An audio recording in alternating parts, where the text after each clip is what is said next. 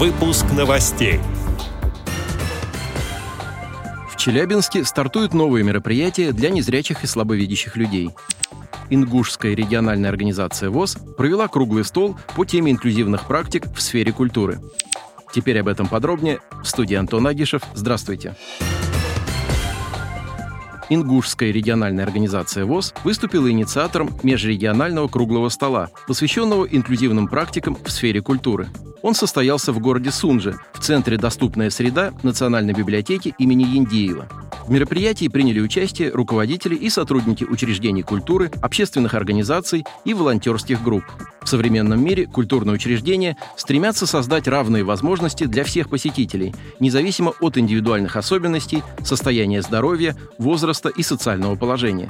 Для гостей с ограниченными возможностями здоровья разрабатываются мероприятия, экскурсионные программы, внедряются новые технологии. Инклюзивным практикам в культурной сфере большое внимание уделяют и в Ингушетии. В настоящее время эксперты Ингушской РОВОЗ реализуют интересный и важный социальный проект «Культура Ингушетии в 3D-миниатюре», который получил поддержку президентского фонда культурных инициатив. В рамках круглого стола о проекте рассказал председатель Ингушской РОВОЗ Адам Сагов. Нашей целью было сделать доступными объекты культурно-исторического наследия для незрячих и слабовидящих людей. Нам это удалось посредством создания тактильной 3D-галереи. Это 25 макетов памятников архитектуры, в их числе башня Согласия в Магасе, башенный комплекс в Овнушке и древний христианский храм Тхаба-Ерды в Джейрахском районе, стела «Город воинской славы» в Малгобеке. Также мы выпустили справочник архитектурных и скульптурных памятников рельефно-точечным шрифтом Брайля и в аудиоформате. Помимо этого, мы организовали 10 мероприятий в рамках Тифло-турне «Ингушетия на ладони», знакомя жителей региона с проектом. Благодаря проекту около 120 человек с инвалидностью по зрению смогли ближе познакомиться с культурой своего народа, отметил Адам Сагов. На круглом столе также выступили представители специализированных библиотек для слепых Северо-Кавказского федерального округа, Волгоградской и Самарской областей. Они представили свои инклюзивные практики, поделились опытом участия в грантовых конкурсах, рассказали о своих методических разработках, способствующих внедрению новых форм и методов, призванных расширить доступность культурных учреждений для людей с инвалидностью. Участники круглого стола призвали активнее налаживать межрегиональные связи и договорились объединить усилия для помощи коллективам, которые заинтересованы масштабировать представленные инклюзивные практики. В Челябинске стартовал новый сезон инклюзивного кинопроекта «Незримое кино», направленного на работу со слепыми и слабовидящими людьми.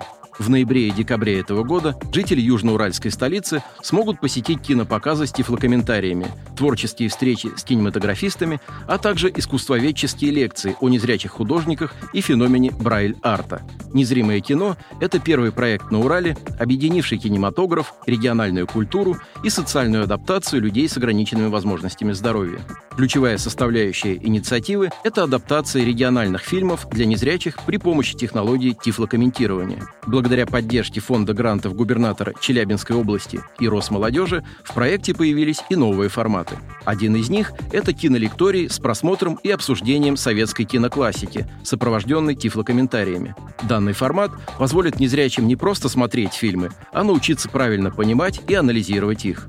Специалисты расскажут гостям об уникальной советской киношколе, истории создания фильмов и интересных фактах со съемочной площадки. Легендарные фильмы «Калина красная», «Девчата» и «Белое солнце пустыни» представит Вадим Шагабуддинов, специалист киноцентра имени Сергея Герасимова, режиссер, кинопедагог, разработчик киноуроков по истории советского и российского кинематографа. Экспериментальным форматом нового сезона станут искусствоведческие лектории, помогающие осмыслить проблематику потери зрения в культуре, а также разобраться с феноменом Брайль-арта, произведениями искусства, неотъемлемой частью которых является рельефно-точечный шрифт Брайля. Отдел новостей «Радио ВОЗ» приглашает к сотрудничеству региональной организации. Наш адрес новости – собака ру. О новостях вам рассказал Антон Агишев. До встречи на «Радио ВОЗ».